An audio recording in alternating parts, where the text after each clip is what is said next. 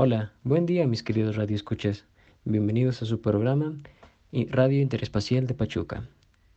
El día de hoy es muy especial ya que tendremos de invitadas a tres compañeras que nos hablarán sobre la vida en el espacio. La primera invitada es Itzel Vital Zagallo, la segunda Montserrat Santos Rodríguez y por último, pero no menos importante, Michelle Sharon Castillo Peña. Itzel, ¿cómo estás? Espero que bien.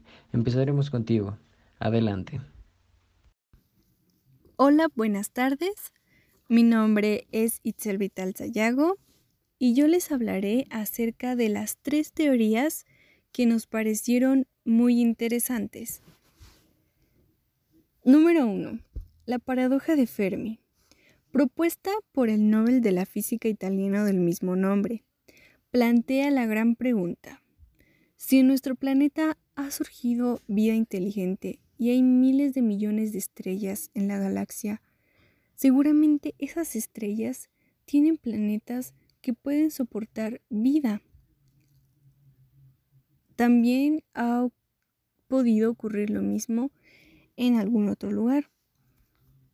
Eso quiere decir que así como en nuestro planeta se desarrolló la vida y ha podido evolucionar tanto, lo mismo puede ocurrir en cualquier otro planeta o en cualquier otra galaxia, ya que existen muchísimos organismos que tienen la capacidad de evolucionar, de adaptarse y de crear nuevas formas de vida.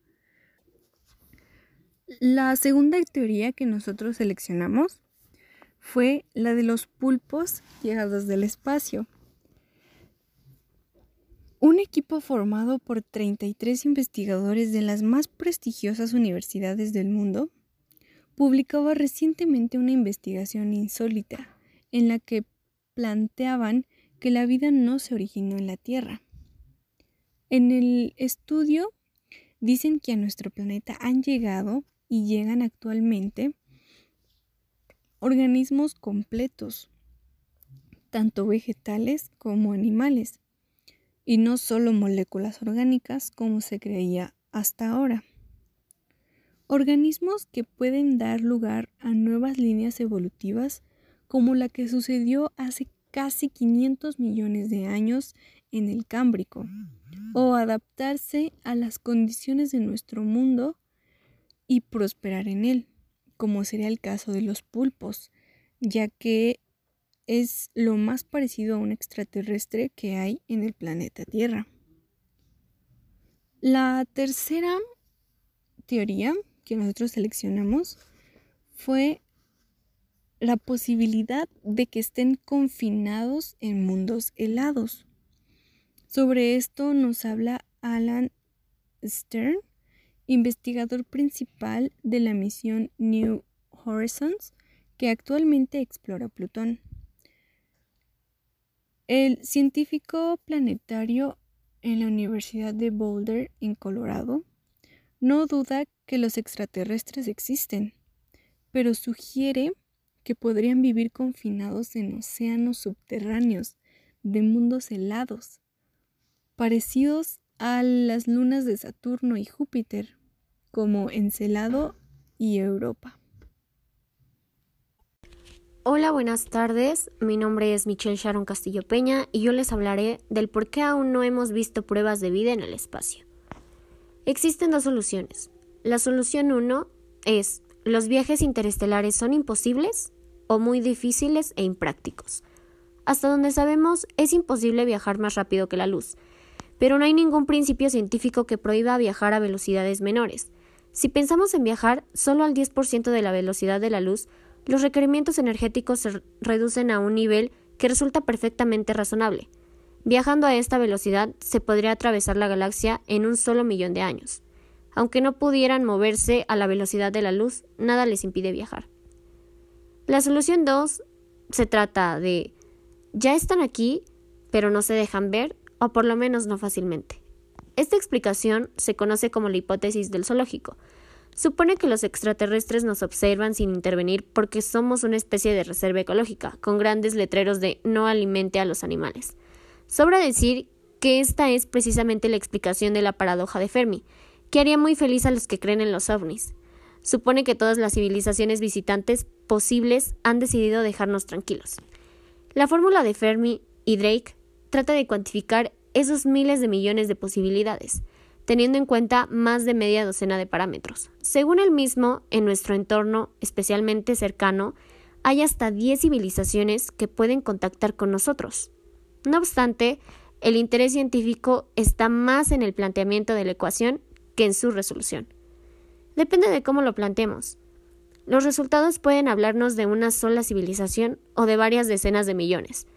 Gómez llega a decir que estadísticamente hablando es imposible que no haya más vida en el universo.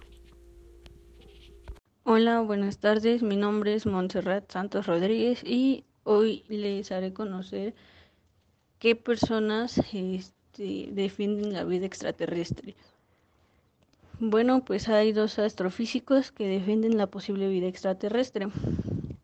Amir Sirac decía que hace millones de años nuestro universo estaba lleno de cometas y eso lo hace habitable.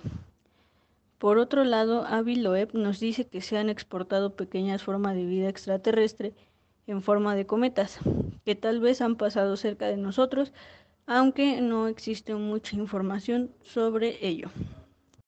Muchas gracias a las tres por sus aportaciones al tema. Esas teorías y datos han sido muy interesantes.